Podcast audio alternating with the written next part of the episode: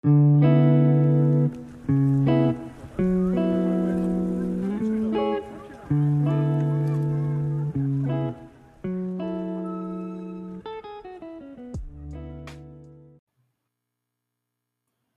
está ouvindo o Feministech Podcast, um podcast feito por uma equipe de pessoas maravilhosas envolvidas com tecnologia. Boas-vindas a mais um episódio. Eu sou a Patrícia Vilela e eu serei a host desse episódio que vamos falar com a Rita Alamino, que é gerente de projetos e líder técnica no Laboratório de Inteligência da Universidade Federal de Santa Catarina. Além disso, ela é pesquisadora em processamento de linguagem natural. Fala oi aí, Rita. Olá, olá, bom dia a todo mundo. É isso aí. Vamos começar fazendo a pergunta clichê assim. Quem que é a Rita? Poxa vida, não esperava por essa pergunta. Agora vai ter que ser um se vira nos 30, Patrícia. Opa. É, eu acho que posso começar por quem eu escolhi ser, né? Porque nessa vida eu vejo que a gente é, escolhe quando a gente começa a tomar mais consciência da gente. Mas é, eu sou uma pessoa que gosta muito de conhecer pessoas, gosta de conhecer histórias e também se apaixonou por tecnologia, né? Eu não consigo me ver trabalhando em outra área, muito menos medicina. Imagina só, é, sei lá, fazendo uma cirurgia num corpo de alguém. Não é algo que eu que eu gostaria. Então, computador e software é, é o que eu vejo que é uma parte de mim. Até na forma de pensar, o programação está envolvida. Nossa, muito legal. Eu queria expandir um pouquinho isso aí, porque a gente tem um estereótipo que a gente nas comunidades tenta com, combater, mas é muito difícil, que é dessa, da, ainda o estereótipo dos anos 80 ali, anos 90, do programador que se enfia no sótão e não fala com ninguém, e, e, e, sabe, é, e você falar que você gosta de pessoas de história e ao mesmo tempo, ou talvez por causa disso, aí você pode dizer mais, você escolheu essa área, é, fa Fala um pouquinho dessa aparente dicotomia aí. Isso é uma coisa que, inclusive, eu gravei um vídeo no meu canal do YouTube falando sobre, porque é realmente um estereótipo que muitas pessoas ainda carregam hoje em dia. É acreditar que aquele nerd de óculos e cinta liga e blusa cinza que mora com a mãe. Claro que a maioria das pessoas que são dessa área, Patrícia, elas é, moram no sótão da mãe. Mas elas é, não necessariamente são, ah, porque está tendo uma mudança. Então, é, eu sou, eu tenho é, paixão por filosofia, psicologia, é, pessoas, e mesmo assim eu trabalho com tecnologia. É uma coisa que talvez não mude tão cedo, mas que a gente vem trabalhando para mudar, né? A gente vê aí mulheres, pessoas, é, todo tipo de gente trabalhando para justamente mostrar que não é isso. Né? Mas eu também acho que a gente não tem que gastar muita energia querendo só mostrar isso. Fazer o nosso trabalho com carinho, mas mostrar quando tiver que mostrar. É isso. Não, eu concordo com você. Eu acho que é, é até uma maneira de homogeneizar a, a, a, a profissão, né? Porque se é. você tem que ser um cara de meia idade, de óculos grande e com péssimo senso de moda para ser programador, logo, se você é mulher, você já não pode, né? Então é meio isso hum. que a hum. gente tenta combater. Exato. Mas, mas show de bola. Uh, e continuando nisso aí, por que e como que de toda essa vasta área de informação e de tecnologia você se, se apaixonou por programação e mais especificamente por algoritmos? Maravilha. É, também não esperava essa pergunta. Uau! algoritmos e tecnologia. A minha história com tecnologia, ela começa com jogos, né? Naquele PCzão quadrado, branco, e com criação de blogs. Então eu era uma jovem que, além de jogar, é, hackear contas no jogo, ops, quando eu era criança. Atenção, Abin. hackeava contas e criava blogs. Então eu sempre eh, ficava encantada com a possibilidade de criar qualquer coisa, sabe? E isso ainda é verdade hoje em dia. A gente pode criar o que a gente imaginar com a tecnologia. Isso, isso é o que encanta. Pô, show de bola. E aí, tá bom. Algoritmos, tudo mais. Você pode dar uma palhinha aí para nós do que, que é algoritmo? Legal, então, é, algoritmos, é, um algoritmo em si é um conjunto de instruções. Como assim instruções, Rita ou Patrícia? É, instruções, é, por exemplo, numa receita de bolo, você segue instrução quando você vai fazer a famosa receita de bolo que todo mundo usa de exemplo, ou quando o seu chefe te manda é, ou chefa entregar alguma coisa, uma tarefa, e você tem um conjunto de instruções. A diferença é que quando nós temos um conjunto de instruções para um computador, esse conjunto de instruções ele não pode ser ambíguo. Ou seja, seu chefe te fala, sua chefe, ah, o chefe tá enraizado na minha cabeça o exemplo é, né? do chefe. Aham. Uhum. enfim. Ah, quando o líder, a líder, é, vem te pedir alguma coisa, é, ela pode te passar alguma solicitação ambígua, ou seja, faça é, um, uma dancinha, por exemplo. Pode ser qualquer dancinha no planeta, existem um número, um número infinito de dancinhas. E, mas o computador não entende isso, porque o computador é como se fosse um labirinto de circuitos. É, ele tem tarefas específicas que são feitas. Igual o corpo humano. O corpo humano, ele não faz coisas novas, ele tem um conjunto pré-definido. Um pulmão, um estômago, o coração, a respiração. Então, não é qualquer coisa que o corpo faz. Mesma coisa o computador. É, o que você diz então quando você fala que que são algoritmos Algoritmos é uma lista de instruções que precisam ser não ambíguas, elas têm que ter um significado único e elas têm que ser seguidas na ordem que foi relatada nessa lista, né? Exato. Porque assim, nos computadores é, atuais, ou seja, de 2022, eles são feitos com o, números binários, o, o uns e zeros, um emaranhado de uns e zeros, que são representações de impulsos elétricos positivos e negativos dentro dos circuitos, que é completamente assunto para uma outra conversa. Então alguém inventou toda a lógica de programação. Lo essa lógica de programação é um jeito de pensar usando apenas números zeros e um. Legal.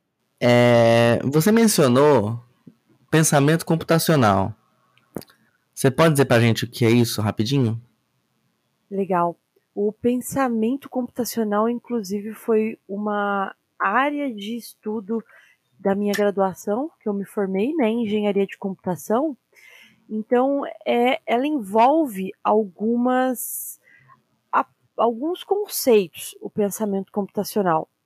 Então, o, o pensamento computacional é uma forma de pensar computacionalmente, que é mobilizar, pegar conhecimento para resolver problemas com eficiência a partir do uso da tecnologia.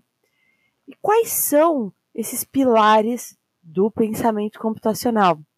A decomposição então, decompor um problema grande em problemas menores. Então, muitas vezes no dia a dia a gente tem problemas para resolver que às vezes a gente trava de ansiedade, não consegue resolver. Só que se nós diminuíssemos esse problema em partes menores, facilita a compreensão e a resolução deles. O outro conceito é o conceito da abstração.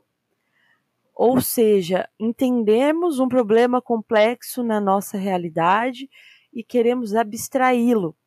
Por exemplo, como que eu abstraio as características de um carro?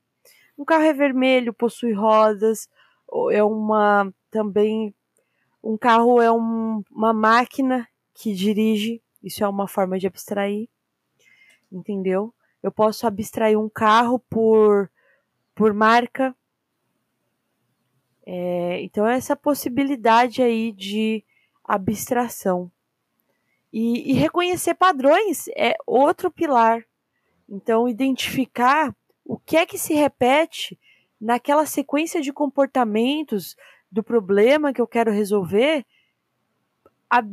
Quando eu abstraio, eu reconheço padrões para encontrar similaridade nessa, nessa solução, né? E o pensamento algorítmico, que é aí que entra a lógica, usar a racionalidade a partir da sistematização. Então, é uma forma de pensar sistêmica. Essa forma de pensar sistêmica permite que a gente crie soluções usando a lógica, que é aquela forma de pensar através de números binários, zeros e uns. Ah, show de bola aí pra você que tá aí começando. E até para quem tá, né, há muito tempo removido dessa teoria, fica aí um quick do, do que é pensamento computacional. E o legal, é. Patrícia, é que não precisa ter é, ser uma pessoa cética ou que só pensa racional. Pelo contrário, precisa ser uma pessoa criativa para criar essas soluções. Pô, você vai me deu gancho para a pergunta polêmica do dia. Uhum. Algoritmo é arte? Algoritmo é arte. Vamos ver para de que lado a gente pode olhar isso. Porque assim, a criatividade, ela tá ligada a usar nosso interno, inconsciente, criativo, para desenvolver soluções é, ou criar algo novo, inédito, algo que nunca foi criado antes. É, a criatividade é pegar o sentimento do seu âmago e expressar. Então, se a gente for olhar o algoritmo ao pé da letra, ele é uma sequência de instruções. Então, o algoritmo em si, ele não pode ser considerado como criatividade, mas ele é um produto da criatividade. Ele é o resultado de alguém que teve um processo de criativo, um processo na sua forma de pensar, que resultou em um algoritmo. E aí, nesse algoritmo, é, é, esse algoritmo a gente pode ver como uma linguagem. A gente uma ferramenta que a gente usa para expressar aquilo que a gente quer. E no expressar é que está a criatividade. Muito bem. Então a execução do algoritmo não é uma performance artística, vamos lá, vamos dizer assim. A palavra performance ela é um pouco carregada, mas não, é não é uma expressão é uma... artística. Mas é, é, é uma expressão é artística. Mas se você olhar o algoritmo na forma dele. crua. Desculpa, mesmo sua, mesmo sua execução é uma, é, um, é uma expressão artística? Ou somente sua concepção? Então, eu vejo que não, que não é a execução em si. É, a não ser, depende do propósito, né? Por exemplo, hoje em dia tá bem uh, popular a questão de desenvolver criptoarte e, e que é um algoritmo que está por trás dessa criação. Então, se você olha fundamentalmente a execução da máquina lá no 1 e 0, que fundamentalmente o computador ele só faz cálculos básicos, né? É, soma, subtrai, multiplica, divide e move um número de uma memória para outra. Fundamentalmente, é isso. E então, é, se você olhar esse, essas contas básicas que resultam em instruções, não. Mas se você olha para o intuito que foi usado e no processo de criação, sim. Criei uma arte, é um processo artístico. Criei um site, é, é, um processo artístico. Mas eu eu também usei minha criatividade para criar um algoritmo, é um processo criativo. O computador executar o 0 e 1 um é, é uma programação básica, é como se fosse uma física da natureza que, que não é natural, porque o homem criou. Mas é algo que agora funciona de uma forma programática, robótica. Já que estamos no bloco polêmica, vou trazer uma que estava planejada. Essa não estava. Mas, é, visto que linguagens de programação e frameworks já implementam os algoritmos clássicos, ordenação, busca, todas essas coisas, e as estruturas de dados que precisa para eles, qual você acha que é a importância de a gente de fato saber implementar esses algoritmos e essas estruturas de dados, já que as linguagens e os frameworks já têm eles embutidos. Você pode só chamar a ah, sort e ele vai decidir que algoritmo que ele vai usar para ordenar aquela parada.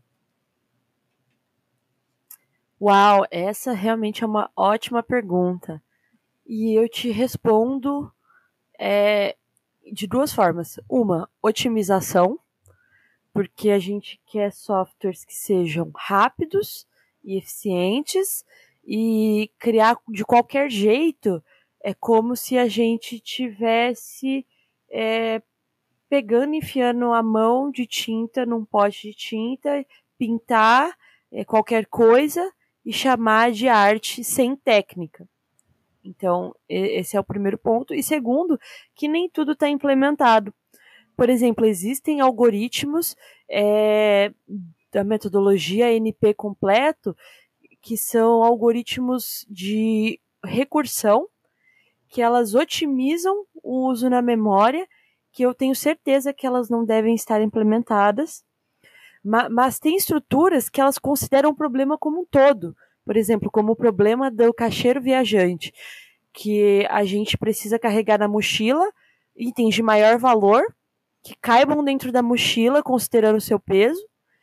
E se você for fazer uma analogia com problemas da vida real, por exemplo, é, a maior quantidade de ações que eu preciso comprar para ter o maior lucro em X tempo, eu preciso adaptar esse algoritmo. Então, se eu não souber adaptar esses algoritmos, mesmo que a inteligência artificial do GitHub Copilot escreva para mim, eu não souber o que eu estou fazendo, não vai funcionar. Certo. Você mencionou NP completo. Você pode dizer um pouquinho para a gente o que é isso? Posso, assim que eu abrir o Google, um segundo. Fique à vontade. Não tá na memória a RAM, tá no HD. Pronto.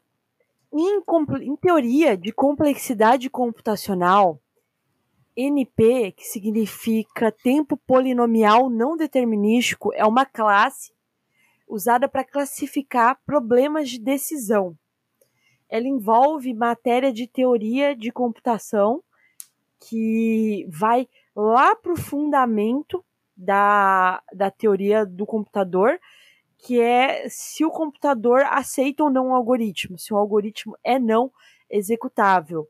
É, é, um, é a base que usa ainda aquelas questões de máquina de Turing, de problemas determinísticos, não determinísticos, que envolve toda a fundamentação é, de algoritmos, que é toda uma outra viagem. Então, uma definição de NP é um conjunto de problemas que são resolvidos em tempo polinomial por uma máquina de Turing não determinística. O que, que é uma máquina de Turing? Uma máquina de Turing ela executa comandos através de uma fita. Ela tem uma fita. Essa fita, ela tem um cabeçote que se move para a esquerda, para a direita, e, e ela verifica se algo que eu quero está correto. Ah, por exemplo, a palavra arara é um palíndrome. Eu posso construir uma máquina de Turing para verificar na fita se arara possui o, o, os mesmas strings no início, no final e no meio. Então, isso, isso é um exemplo de máquina de Turing. E o problema NP é, é um problema que ainda está em aberto, que quem resolver vai ganhar muito dinheiro. Se os problemas NP ou P, é, se, perdão, se NP é igual a P, se os problemas resolvidos em tempo polinomial podem ser resolvidos em tempo não determinístico polinomial também. É toda uma uma viagem que você pode estudar em um curso muito bom de teoria de computação que tem por um indiano no YouTube. E aquele curso é o melhor para quem quiser se aprofundar nessa área de fundamentos de computação. Pô, show de bola. É... Já que você falou de conteúdo de aprofundamento, é... você recomenda algum livro, algum curso como esse aí que você acabou de falar para quem quiser se aprofundar mais em algoritmos, em processo computacional, nessas, nesses fundamentos de computação mesmo? Muito legal, Patrícia. Sim, porque o que acontece? É, muitos professores do Brasil de algoritmos ainda não, não me parecem que dão a devida importância, porque é, é inconcebível ensinar isso de qualquer jeito e esperar que os alunos entendam, justamente sendo um, um conteúdo tão importante para a nossa vida, porque, querendo ou não, entendendo bem algoritmos, melhora o nosso processo de pensamento. E um, livro que eu uso muito, que, que me satisfaz completamente, é o Cormen que é o livro de introdução à teoria de computação do Cormen. É um livro que é amplamente usado em, em escolas e ele tem uma definição muito boa do que é algoritmos, do que é tempo de execução. E além do mais, eu estou gravando vídeos sobre isso também, porque é, eu quero gravar de uma forma uma forma lúdica que as pessoas entendam o que é algoritmos, como calcular o tempo de execução, como pensar quando você olha para um problema, e, e, é o que eu venho trabalhando é, ao longo da minha carreira como um projeto paralelo, né? Legal, e esses vídeos eles estão, vão tomar forma de artigos antes, né? Você vão tomar forma mencionado. de artigos antes, exato. Sobre pensamento computacional já tem no meu canal do YouTube mas sobre algoritmos ainda estão como artigos no canal da Feministec, no dev.tu, é, que aí todo mundo pode ir lá dar essa olhada. Show! É, outra coisa que você falou aí no meio foi sobre complexidade. Você pode dizer o que, que, é isso nesse, nesse conceito, que não é, não é que ah, esse algoritmo é difícil, né? Ah, eu não consigo entender esse algoritmo, ele é muito complexo. Não é, não é bem isso, né? Você pode explicar pra gente? Com certeza. É, analisar o tempo de execução de um algoritmo é um fantasma que assombra os programadores iniciantes. Mas você pode me chamar de caça-fantasma, que hoje você vai ouvir e entender como isso funciona. E quando a gente conhece os nossos fantasmas, eles já não nos assustam mais. Então, a análise de algoritmos, de tempo de execução de um algoritmo, ela propõe prever os recursos computacionais, quanto de memória ou quanto de banda de internet. E como a gente falou anteriormente, os computadores, eles da vida real, eles trabalham fundamentalmente com equações aritméticas, somar, subtrair, tá, tá, tá, movimentação de dados, carregar, copiar, armazenar, e controle, que é condicional, if, chamada de rotina, subrotina. Então, se você não entender alguma dessas palavras, fica tranquila, porque eventualmente elas farão sentido e não necessariamente você precisa sabê-las para realizar uma análise desse tipo. Em geral, o tempo de execução de um algoritmo ele cresce de acordo com o tamanho da entrada, ou seja, é uma função do tamanho da entrada, o tempo de execução de um algoritmo. A função é aquele f de x é igual a x ao quadrado, por exemplo, ou Bhaskara. Você achou que nunca mais ia usar Bhaskara, né? Pois é. Pois é.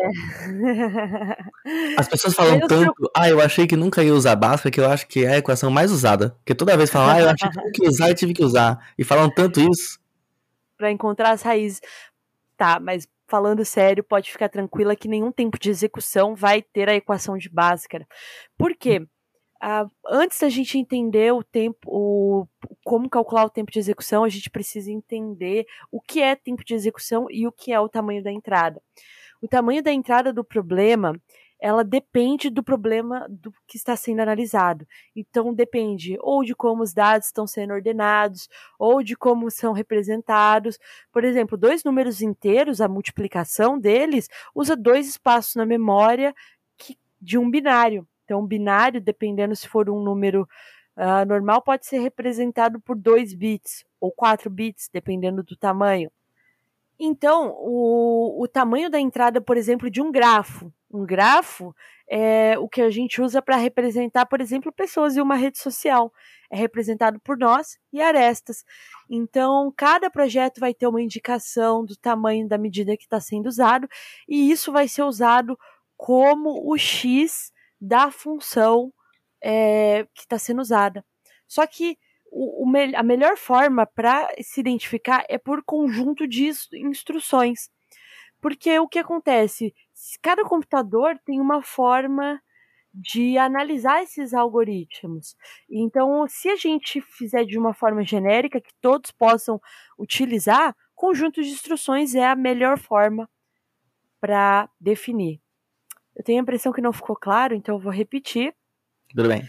Com, com um tempo de execução, é, o tamanho da entrada. Ah, não, é que eu pulei.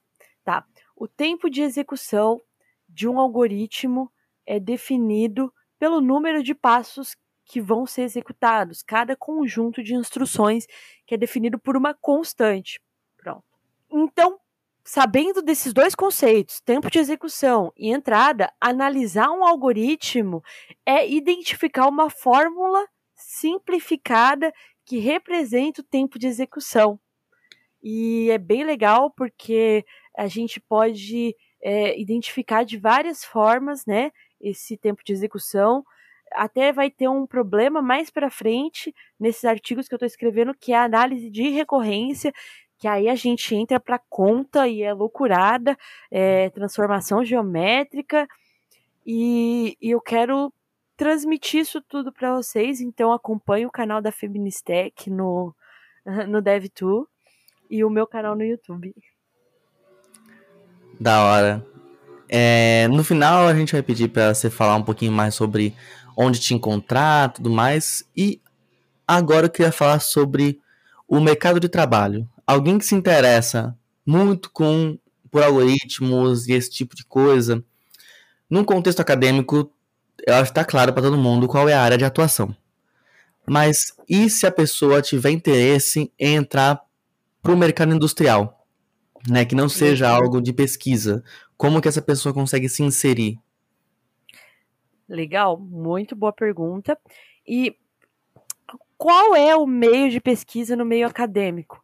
É, eu vejo que tem muita área de pesquisa de algoritmos, otimização, é, criação de algoritmos de inteligência artificial, é, desenvolvimento de algoritmos para N problemas, tanto de na área de processamento de inteligência artificial, processamento de linguagem, de imagem, vídeo, áudio e dados.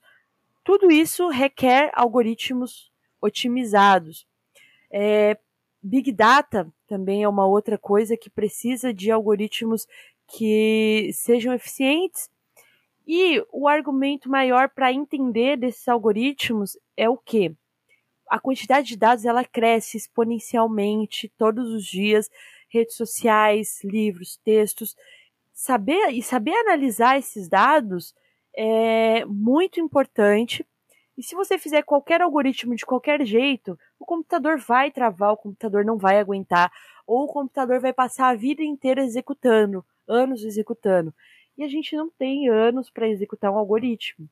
Então, entender de algoritmos é fundamental para criar algoritmos otimizados que tenham funções úteis no nosso dia a dia.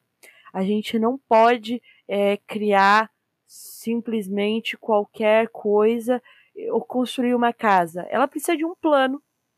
Eu não vou simplesmente começar a pegar a argamassa e o tijolo e começar a construir sem saber se o terreno está com uma base fundamentada, se não vai ceder, é, qual vai ser a estrutura que eu vou fazer.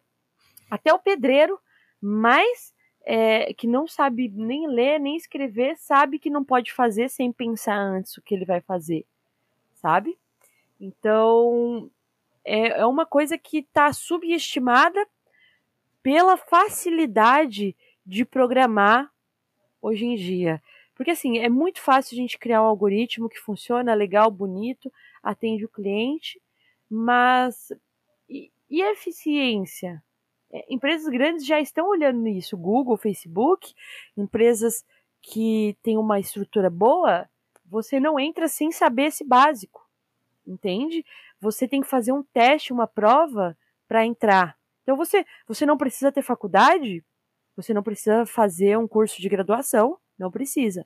Mas saber estrutura de dados você precisa. Se você quer um emprego numa big tech ou se você quer fazer um bom trabalho, que eu sou de, desse princípio. Entregar um bom trabalho, independente do que você faz. Então, saber algoritmos é entregar sim um bom trabalho. Ok. É, eu acho que com isso a gente tocou em todos os tópicos que eu estava planejando. Você tem algumas palavras finais para falar com a gente? Então, a, a visão geral do que você precisa estudar para se aprofundar na matéria de programação, introdução a algoritmos, que é o que a gente teve aqui hoje, análise de algoritmos, que é a análise de tempo computacional, que é o que eu venho é, escrevendo para publicar logo logo, notação assintótica é, como representar esses tempos de execução, como analisar um gráfico de tempo de execução. Design de algoritmos é como você escrever um algoritmo, quais são os tipos de algoritmos que existem. Aí tem alguns umas ferramentas, alguns algoritmos de sorte, que é, por exemplo, insertion, selection, bubble, que são os básicos para você entender bem. Uh, recorrências, que é tempo de execução de algoritmos que são recorrentes, que uma função entra dentro da outra, é a maior viagem. É, programação dinâmica é uma forma de você programar é, considerando com que os resultados são dinâmicos. Algoritmos gulosos, que são algoritmos que tomam decisão baseadas na gulodice. Árvores de busca, ordenações algoritmos de ordenação e estruturas de dados. Então, esse é um overview geral do que você pode estudar para você entender bem o que é algoritmos. E por enquanto, o melhor material que eu encontrei nessa área, ele está em inglês, né, de vídeos no YouTube para aprender isso de um ex ou funcionário da Google. E agora eu estou buscando trazer esse algoritmo em português para que seja acessível a todos. É, vamos mudar isso, que a gente tem que começar a se mostrar, principalmente as minas aqui do Brasil. Exato. É, só para dizer,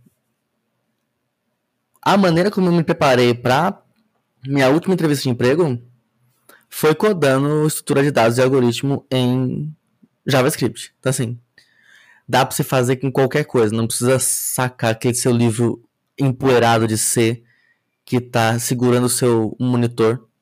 Você pode fazer com isso. Claro que você vai ter algumas limitações. Você não tem gerenciamento é, de memória uh, direto, tudo mais, mas para muitas coisas não é necessário. Você consegue Exato. emular muito bem. Então, meu, Abra o console do Chrome e seja feliz. Exatamente. E, e, vai na confiança, na fé, testar, né? Mesmo que você não esteja sabendo muito de algoritmos. Eu, por exemplo, participei de uma competição de programação do governo do Japão recentemente e eles, você ganhava uma bolsa de estudos, é, uma bolsa de estágio, desculpa, é, no Japão com passagem, moradia e comida, tudo pago. E tinham cinco perguntas SQL era uma delas, e as outras três de estrutura de dados. Então, e não era difícil, era simples. Era simples, então ter uma visão geral de como tudo funciona vai te dar com certeza uma vantagem no mercado, porque a maioria das pessoas ainda não estão pensando nisso. É, você vai ter que falar um pouco sobre essa competição agora. Você jogou ela aí do nada, vai ter que falar um pouquinho pra gente. Como que aconteceu isso? Como que você ficou sabendo? Como é que as pessoas podem ficar sabendo de outras oportunidades dessas? Legal. Olha, é...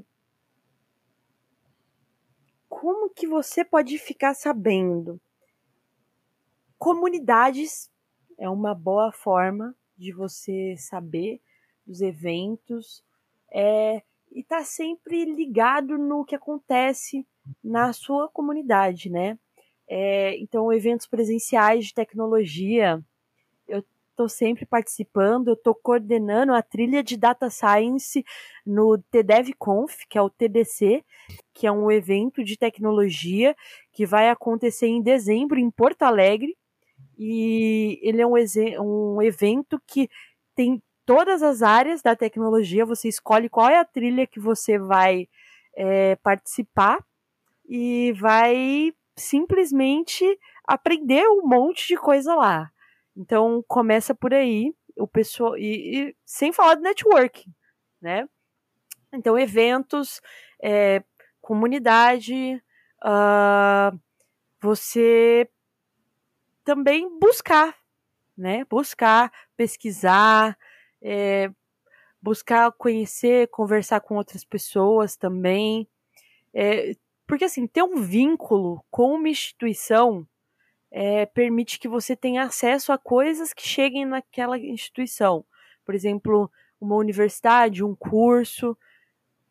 As pessoas elas costumam buscar essas instituições também para poder passar essas oportunidades. Então, assim, isso são oportunidades e como chegou até mim essa competição? É, um amigo da Unesp Araraquara me mandou porque divulgaram na Unesp Araraquara. E eu não sou da Unesp Araraquara, eu estou fazendo mestrado, sendo pesquisadora aqui na UFSC é, e trabalhando também, né? E chegou até mim por ele e não divulgaram na UFSC, ninguém da UFSC ficou sabendo. E, e funcionou basicamente como uma entrevista de emprego. O mesmo software que as entrevistas de emprego usam para você é, resolver um algoritmo em um tempo X foi a mesma forma que eu usei para resolver.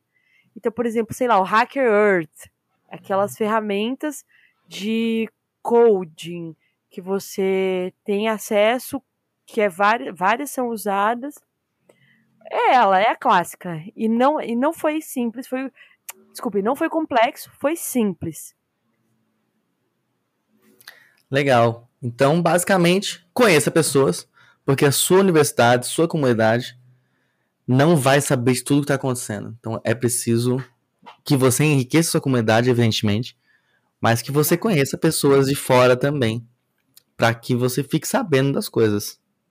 É, e estão sabendo agora do TDC? Fica aqui o meu repúdio a essa ideia de trilhas, porque eu quero assistir tudo e isso torna impossível. Então fica aqui o, o meu repúdio que não vai fazer de nada. A primeira vez que eu fiquei sabendo esse conceito foi num evento de Java que eu fui, sei lá, em 2011, sei lá, faz muito tempo. E aí, do nada eu tinha que escolher que sala que eu ia. E sei lá que sala que eu ia, velho. Aí eu escolhi uma, mas eu fiquei muito triste. E aí depois eu descobri que isso é super normal. E aí hoje em dia tem cinco, seis trilhas. Eu falo, meu Deus do céu. Aí você pega lá a planilha. Hoje em é. dia tem umas 10 trilhas por dia.